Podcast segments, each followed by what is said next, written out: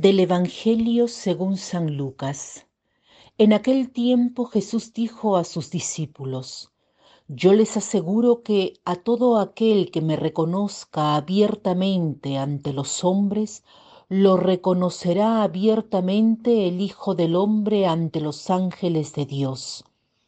Pero a aquel que me niegue ante los hombres, yo lo negaré ante los ángeles de Dios. A todo aquel que diga una palabra contra el Hijo del Hombre, se le perdonará, pero a aquel que blasfeme contra el Espíritu Santo, no se le perdonará.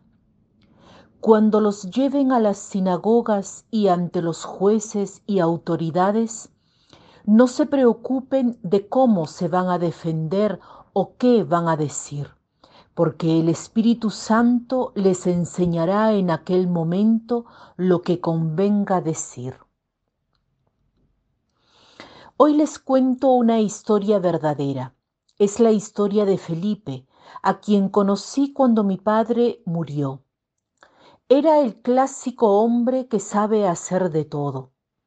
Mi madre estaba sola, mi papá ya no estaba y por tanto llamaba a Felipe frecuentemente si había necesidad de reparar algo. Hacía de todo.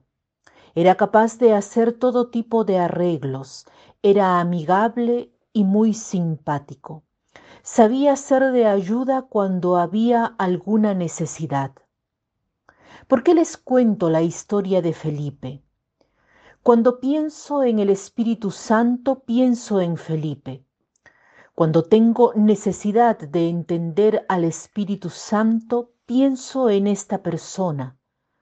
De cualquier cosa que tengamos necesidad, el Espíritu Santo lo sabe hacer. Tenemos necesidad de un consejo, el Espíritu Santo nos ilumina. Tenemos necesidad de una palabra de fortaleza, ahí está el Espíritu Santo. Tenemos necesidad de saber cómo rezar por una particular intención, ahí está el Espíritu Santo. Tenemos necesidad de guía, ahí está el Espíritu Santo.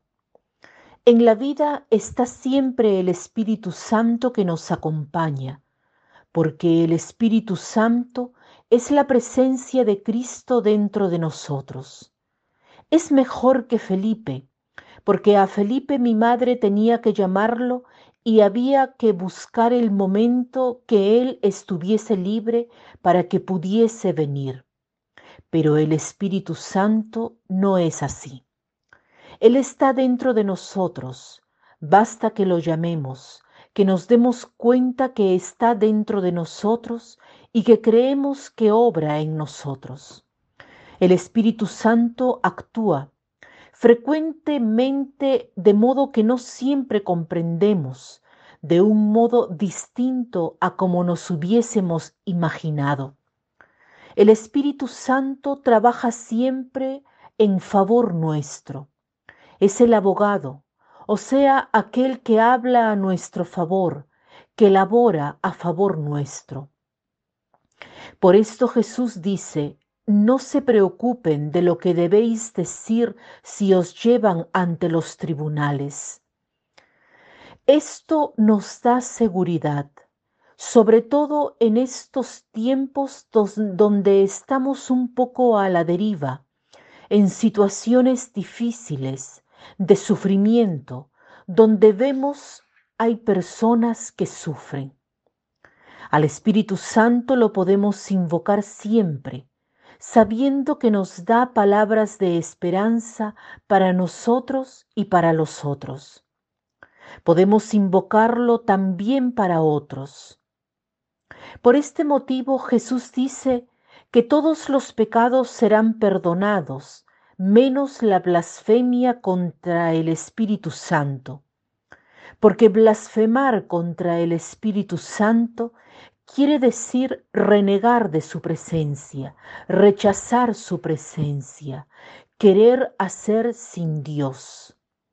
Cuando nos obstinamos en estar con esta actitud, Dios no puede salvarnos, no puede hacer nada por nosotros. No es que Dios no perdone, sino que nosotros no queremos ser perdonados. Invoquemos al Espíritu Santo para nosotros y para los demás. Y sobre todo recordemos que apoyándonos en el Espíritu Santo podemos ser potentes. Recordemos el poder de nuestra oración para arrojar la tentación que nos asalta y que asalta a nuestros hermanos. Que tengan un lindo día.